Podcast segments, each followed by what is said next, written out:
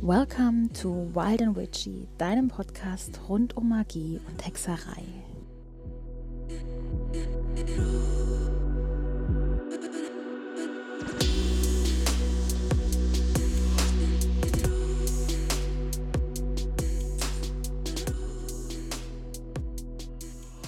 Hallo, du wunderbares und magisches Wesen und herzlich willkommen zu einer neuen Folge von and Witchy.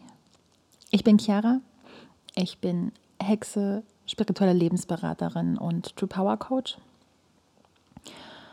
Und ja, in der heutigen Folge geht es um ein Thema, das sich ganz, ganz viele von euch gewünscht haben.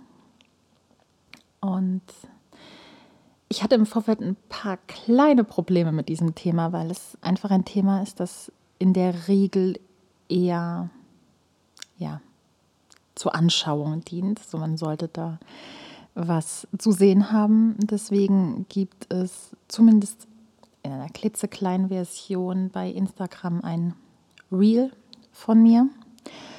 Und zwar geht es um das Thema Heilsteine. Beziehungsweise das Thema Heilsteine ist so, so riesig. Und ich habe selbst noch so, so viel zu dem Thema zu lernen. Ähm, ich glaube, eigentlich ist es ein Thema, das auch nie aufhört, weil es gibt einfach so verdammt viele Steine. Aber das, was ich euch heute ein bisschen erzählen werde, sind die für mich wichtigsten Steine für Anfänger. Denn ich bin steinsüchtig, ganz klar, definitiv. Ich liebe Steine aller Art. Und ja, die sind leider auch arschteuer in der Regel.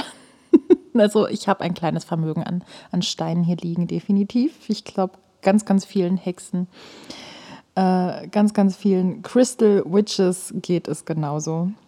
Und seien wir ehrlich, Steine sind einfach was Tolles.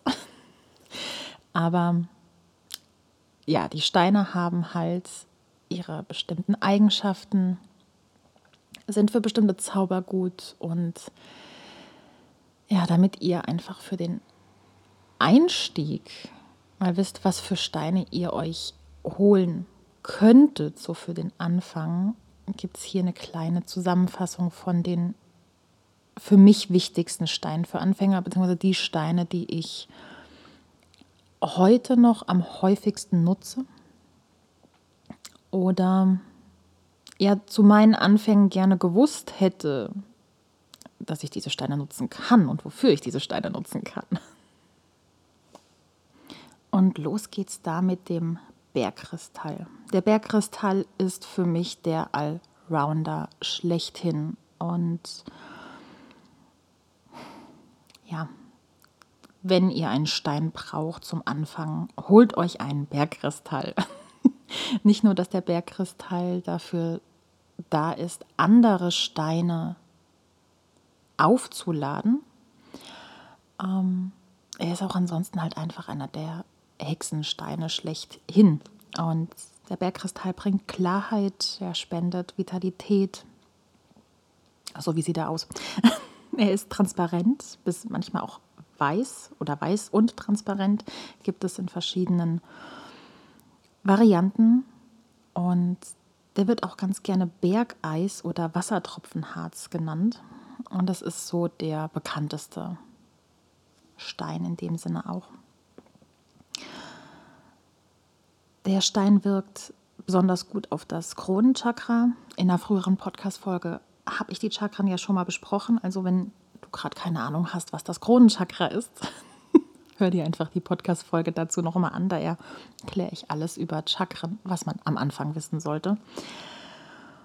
Ja, also der Bergkristall ist für das Kronenchakra besonders gut geeignet, funktioniert aber auch für alle anderen Chakren. Wie gesagt, er ist ein Allrounder, den kann man für so gut wie alles nutzen. Und ja, der Bergkristall ist auch sowas wie der Master Healing Stein, also der Meister Heilstein. Ähm, und er gehört einfach zu den wichtigsten Edel- und Heilsteinen. Und man findet ihn weltweit. Das ist selten, weil die meisten Steine in speziellen Gegenden gefunden werden. Und ja, der Bergkristall besteht zum Großteil aus Silizium oder komplett aus Silizium. Und kein anderer Stein steigert Energien mehr als der Bergkristall. Weswegen er auch unter anderem zum Aufladen von anderen Steinen verwendet wird. Der Bergkristall erhöht Schwingungen und hilft auch bei der Bewusstseinserweiterung. Ähm, Hildegard von Bingen hat den Stein gegen Geschwüre verwendet und bei Beschwerden vom Herzen und vom Magen. Und ganz allgemein schafft der Bergkristall Klarheit und Ordnung und unterstützt die Reinigung des seelischen Zustandes. Ich habe es vorher schon gesagt, er schenkt Vitalität, aber auch Ruhe und Reinheit. Er absorbiert negative Energien und er stärkt und stabilisiert. Er löst Blockaden, er harmonisiert das gesamte Energiesystem. Und ja, einfach halt ein Allrounder. Ähm, okay, jetzt muss ich gerade überlegen. Was habe ich jetzt noch nicht gesagt zum Bergkristall? Genau, er hat weitere positive Einflüsse auf die Konzentration, auf die Achtsamkeit und das Gedächtnis. Und was mir gesagt wurde, was ich gelernt habe, ist, dass ein Bergkristall nicht von anderen Menschen berührt werden sollte, weil ein Bergkristall in einem hohen Maße Informationen speichern kann und Energien auch speichern kann. Und das heißt, wenn jetzt eine andere Person deinen Bergkristall anfasst, kommen direkt ihre Energien in diesen Kristall rein, möglicherweise negative Energien, je nachdem, was es für eine Person ist. Und er muss dann halt direkt wieder komplett gereinigt werden. Das Thema Reinigen werde ich hier erstmal außen vor lassen, weil das ist wieder ein komplett anderes Thema zu den Heilsteinen und meine Empfehlung ist da insgesamt, dass du dir, wenn du deine Steine hast, du dir für jeden einzelnen Stein raussuchst, wie darf dieser Stein gereinigt werden. Viele Steine mögen Wasser, viele Steine dürfen nicht mit Wasser in Kontakt kommen, weil sie dann Hämatit zum Beispiel rostet. Auch mit Salz, es gibt ganz viele Steine, die ich, ich sehe immer wieder Videos, wo Hexen ihre Steine in Salz legen bitte mach das nicht. Bitte mach das nicht, es sei denn, du weißt, es ist ein Stein, der problemlos in Salz kann. Vor allen Dingen ist hier auch ganz wichtig, wie ist die Luftfeuchtigkeit an dem Ort, wo du lebst.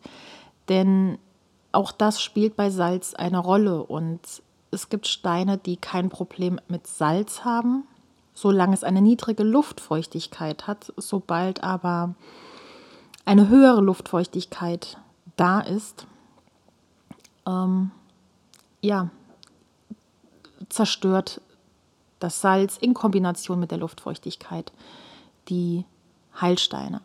Deswegen bei Salz insgesamt bitte ganz, ganz vorsichtig sein oder lassen am besten einfach halt den guten alten Bergkristall dafür verwenden. Der nächste Stein, das ist der Amethyst. Und der Amethyst reinigt den Körper und die Seele und er schenkt inneren Frieden. Amethyst ist violett und er gehört zu den Quarzsteinen. Er ist auch unter dem Namen Bacchusstein oder Säuferstein bekannt. Und das liegt daran, dass die Griechen glaubten, er heilt von Trunkenheit. Ich habe es nicht ausprobiert, ich kann nicht sagen, ob es stimmt.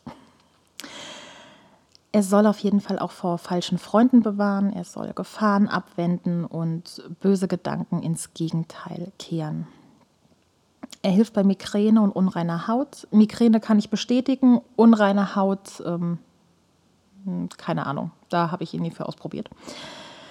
Und ja, der Amethyst hat eine ganz besonders reinigende Fähigkeit auf den Geist, denn er hat eine beruhigende Energie, die Frieden fördert und die Zufriedenheit und er bringt auch emotionale Stabilität und innere Kraft. Gleichzeitig fördert der Amethyst Spiritualität und die Intuition. Also für alle Rituale, für alle Gelegenheiten, wo ihr ein, wo ihr Intuition braucht, ist der Amethyst eine super Wahl. Und deswegen für mich einer der wichtigsten Steine für Anfänger. Ähm, ja, er stärkt außerdem die Konzentration und hilft, Entscheidungen zu treffen. Er löst auch Trauer und Kummer und wirkt auch Lernschwierigkeiten und Prüfungsangst entgegen. Also in meinen letzten Prüfungen hatte ich tatsächlich einen Amethyst neben zahlreichen anderen Steinen. Wie gesagt, ich bin steinsüchtig. Aber ein Amethyst ist einer der Steine, die immer bei mir dabei sind. Ja, die violette Farbe von dem Amethyst, die fördert die Verarbeitung von Konflikten in Träumen. Und er wird mit den Elementen Feuer und Luft assoziiert und den Elementen zugeordnet. Der Amethyst ist einer der Steine, hier komme ich jetzt doch ein bisschen zur Reinigung, weil ich hier bei mir selbst Notizen dazu habe. Also der, der Amethyst darf in fließendes Wasser ähm, oder eben in ein Hämatit-Trommelsteinbad. Ich habe so eine kleine Schale mit Hämatitsteinchen drin und Bergkristallsteinchen und die nutze ich dann immer zum also Aufladen zum Bergkristall und davor das Entladen im Hämatit. Ähm, was ist noch beim Amethyst wichtig? Der Amethyst darf nicht in direktem Sonnenlicht sein, mm, weil er da nicht nur die Farbe verliert, sondern auch ja, spröde wird und einfach kaputt gehen kann. Der Amethyst steht für das Kronenchakra und er ist auch als ein Wohlstandsstein bekannt und schützt vor psychischen Angriffen bei spiritueller Arbeit. Dann haben wir den Rosenquarz, auch einer meiner Lieblingssteine. Und Rosenquarz gilt als wichtigster Schutzstein gegen Strahlung. Je nachdem, wie weit ihr euch in die 5G-Debatte ähm, von Handynetzen und Co. vertieft habt. Und je nachdem, wo ihr da geguckt habt, werdet ihr da auch unter anderem gefunden haben, dass man sehr, sehr viel Rosenquarz im Haus haben soll. Ich habe dabei tatsächlich zum ersten Mal gehört, dass er gegen Strahlung schützen soll und habe es danach aber auch in ganz, ganz vielen anderen Quellen gefunden. Ich habe keine Ahnung, ob es stimmt, aber ich habe den Stein eh überall rumliegen, also im Idealfall macht mir da Strahlung nichts. Yay. äh, ansonsten ist der Rosenquarz halt als Stein der Liebe bekannt. Und das liegt unter anderem daran, dass er ein besonders wichtiger Heilstein für das Herz ist. Denn er sorgt für Stabilität, aber auch Romantik. Er zieht Liebe an. Und ganz wichtig, er erhöht die Selbstliebe. Denn es ist jetzt zwar ein leicht anderes Thema, aber wenn wir uns selbst nicht lieben, ist es halt nicht möglich, Liebe in dem Maße von außen zu bekommen, wie wir es verdienen. Und ja, mir kommt es immer vor, als wenn Selbstliebe einfach wirklich jeder Mensch auf diesem Planeten gerne mehr praktizieren darf. Also holt euch Rosenquarze und habt die einfach bei euch. Aber jetzt zurück zum Thema, was der Rosenquarz sonst noch alles kann. Denn er lässt Sehnsüchte und Wünsche wach werden. Und er, ja, er stärkt auch die Empfänglichkeit für die Liebe, weil er eben die Selbstliebe aktiviert oder erhöht. Und er fördert auch das emotionale Gleichgewicht und Ruhe. Er ist auch für Liebeskummer ein ganz wichtiger Heilstein, denn er verhindert das Verschließen des Herzens bei Liebeskummer und verleiht Aufgeschlossenheit und Vertrauen in einen Neubeginn. Und ja, dadurch öffnet sich das Herz und es traut sich mehr und es bekommt einfach mehr Vertrauen oder man selbst bekommt dadurch mehr Vertrauen in die eigenen Fähigkeiten. Und aus dem Grund wirkt der Rosenquarz dann gleichzeitig auch beruhigend auf den Geist. Mm.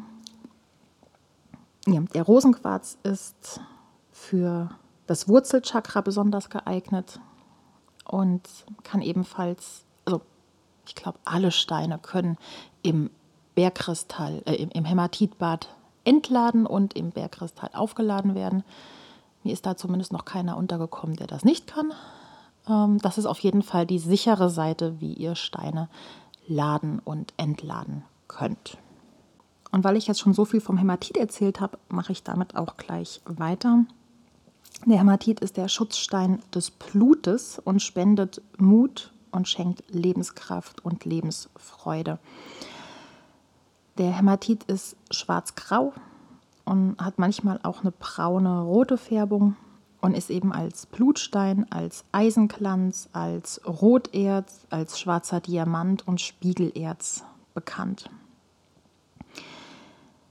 Der Hämatit wirkt verbessernd auf die Lebensqualität, er hilft Unglück und negative Einflüsse abzuwenden und ist dadurch halt auch ein ganz, ganz großer Schutzstein wenn es um, ja, um alles Negative eigentlich geht, um alle negativen Einflüsse. Da ist der Hämatit super für, um das halt abzuwehren.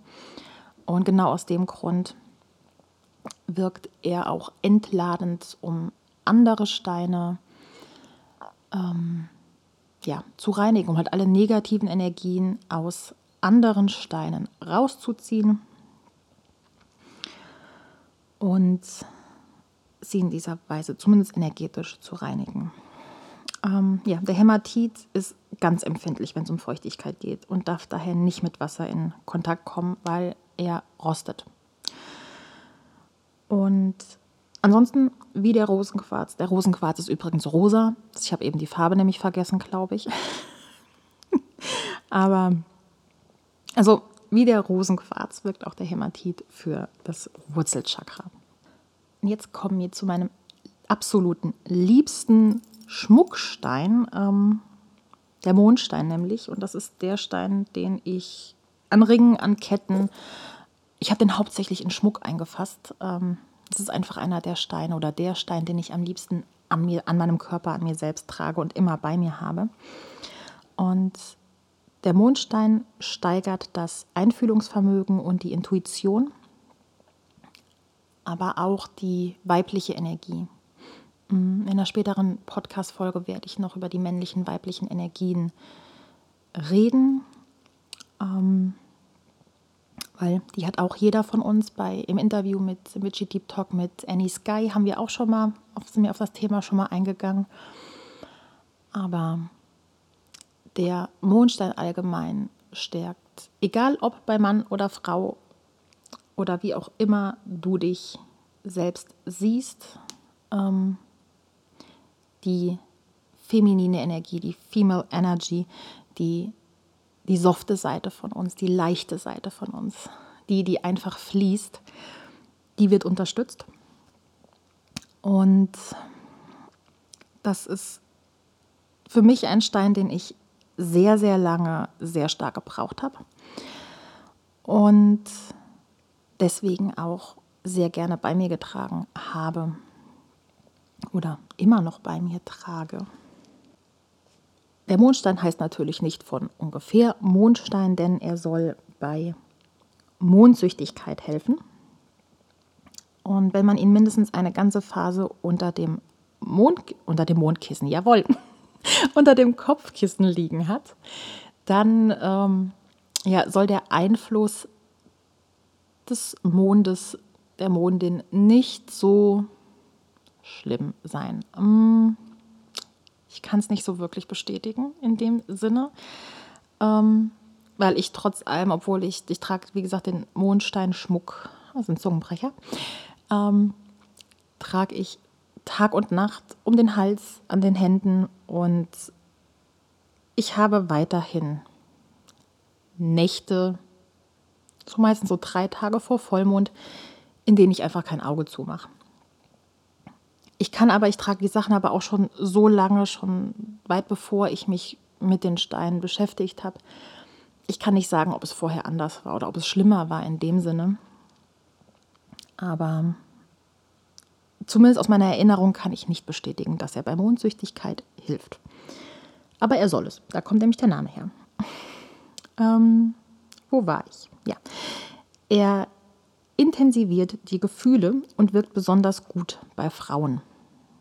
Was, ich muss wirklich ganz, ganz dringend, ich sage es hier gerade, die nächste Folge nach dieser Podcast-Folge wird männliche und weibliche Energie sein, weil ich einfach immer wieder auf dieses Thema komme.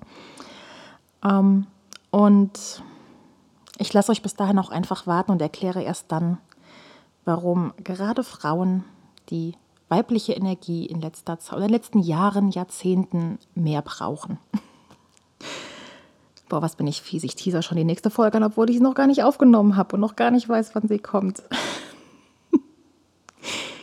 ähm, Mondstein. Zurück zum Mondstein. Hey, sorry, Leute.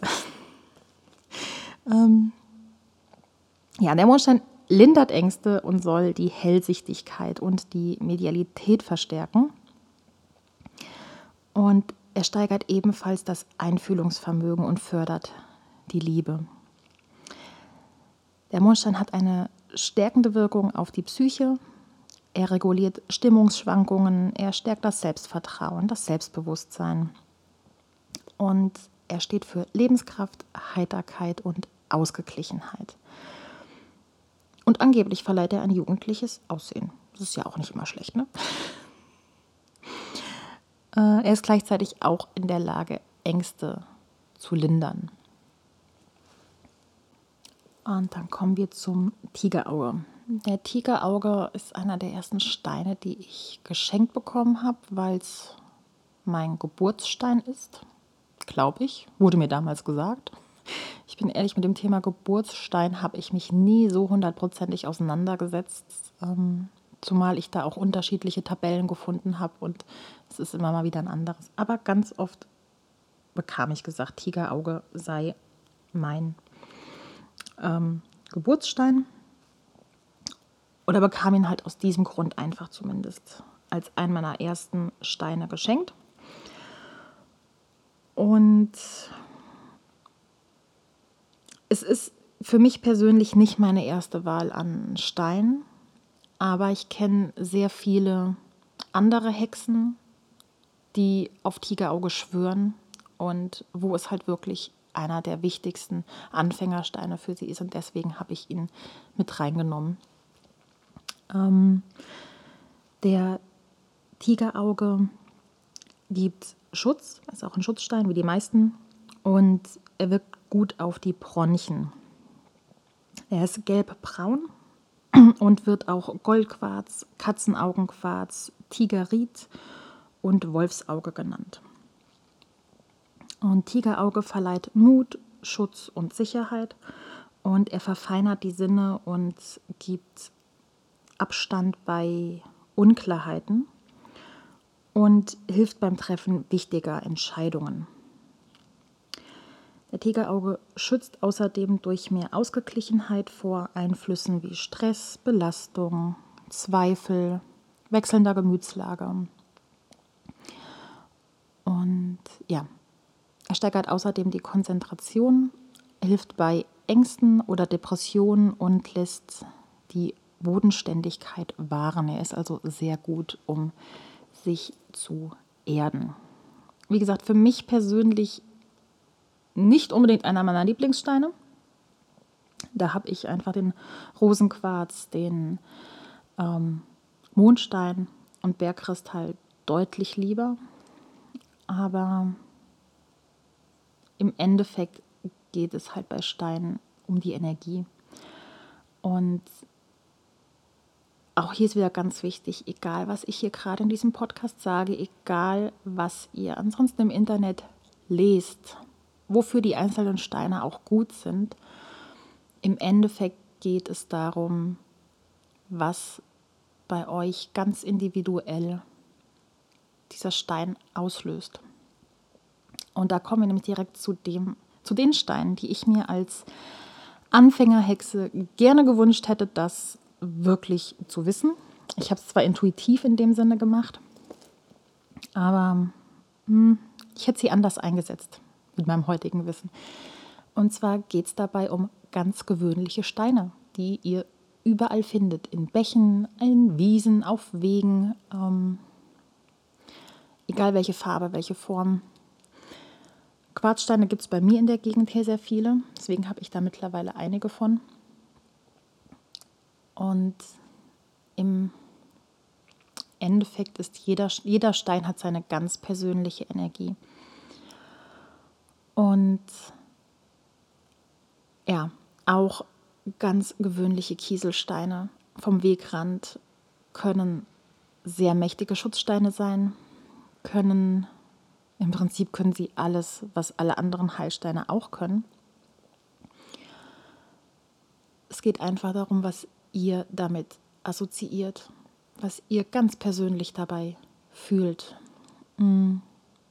Und das, das ist auch das insgesamt, was ich beim, wenn es darum geht, Steine zu kaufen.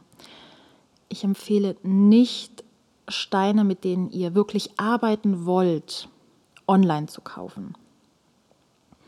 Weil ich habe einige Steine online gekauft, mm, einfach weil sie mir gefallen haben wo dann aber, ja, wir wurden sprichwörtlich nicht warm miteinander. Und zwar halte ich es bei Steinen so, die ich kaufe, ich nehme sie in die Hand und gucke, wie schnell wird der Stein warm.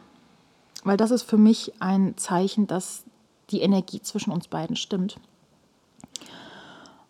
Und wenn der Stein kalt bleibt, lasse ich es. Egal wie schon er aussieht, ich kaufe ihn dann nicht.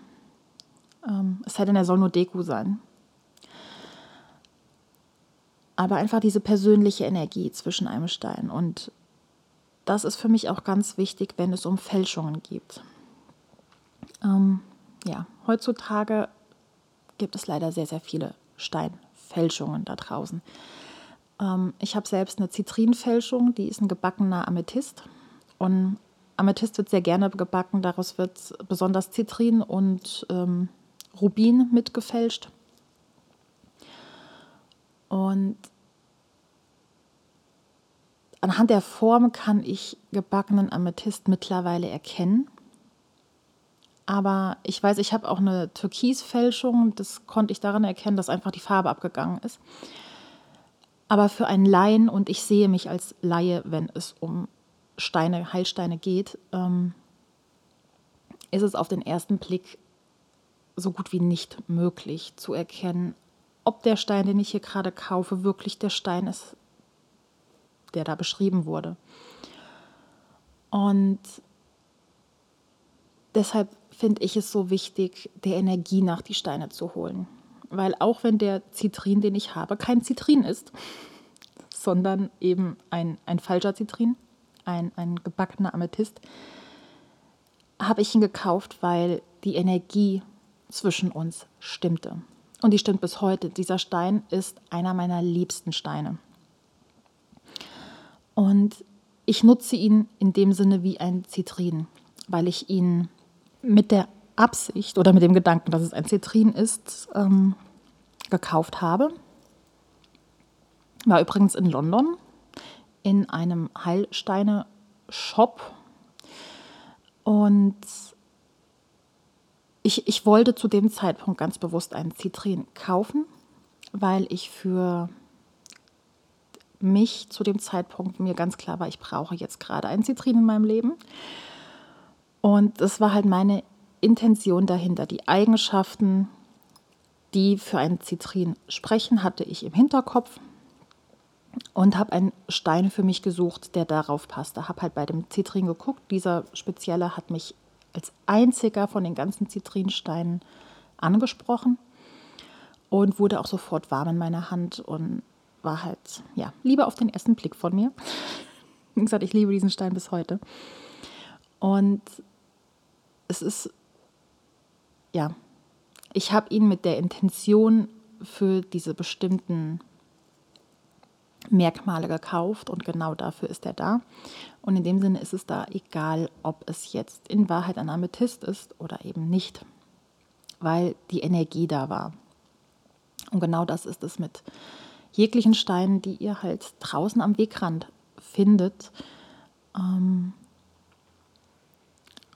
es ist, wenn ihr zum Beispiel einen Schutzstein sucht oder denkt, ihr braucht einen Schutzstein und ihr geht spazieren und findet dann einen Stein, der euch ins Auge sticht, besonders gefällt, dann ist die Wahrscheinlichkeit sehr, sehr hoch, dass dieser Stein genau dafür da war. Und ich habe es mittlerweile einfach so, wenn mir ein Stein ins Auge fällt, auch draußen, nehme ich ihn mit. Mhm. Auch da, ich gucke erstmal, wie fühlt er sich in der Hand an, so nach dem Motto, will er mit mir kommen oder lieber nicht. Aber ähm, es ist ganz spannend, weil wenn man mit mehreren Leuten spazieren geht und es ist sehr selten, dass die gleichen zwei Leute in einer Gruppe auf den gleichen Stein aufmerksam werden, sondern eher jeder findet irgendeinen Stein.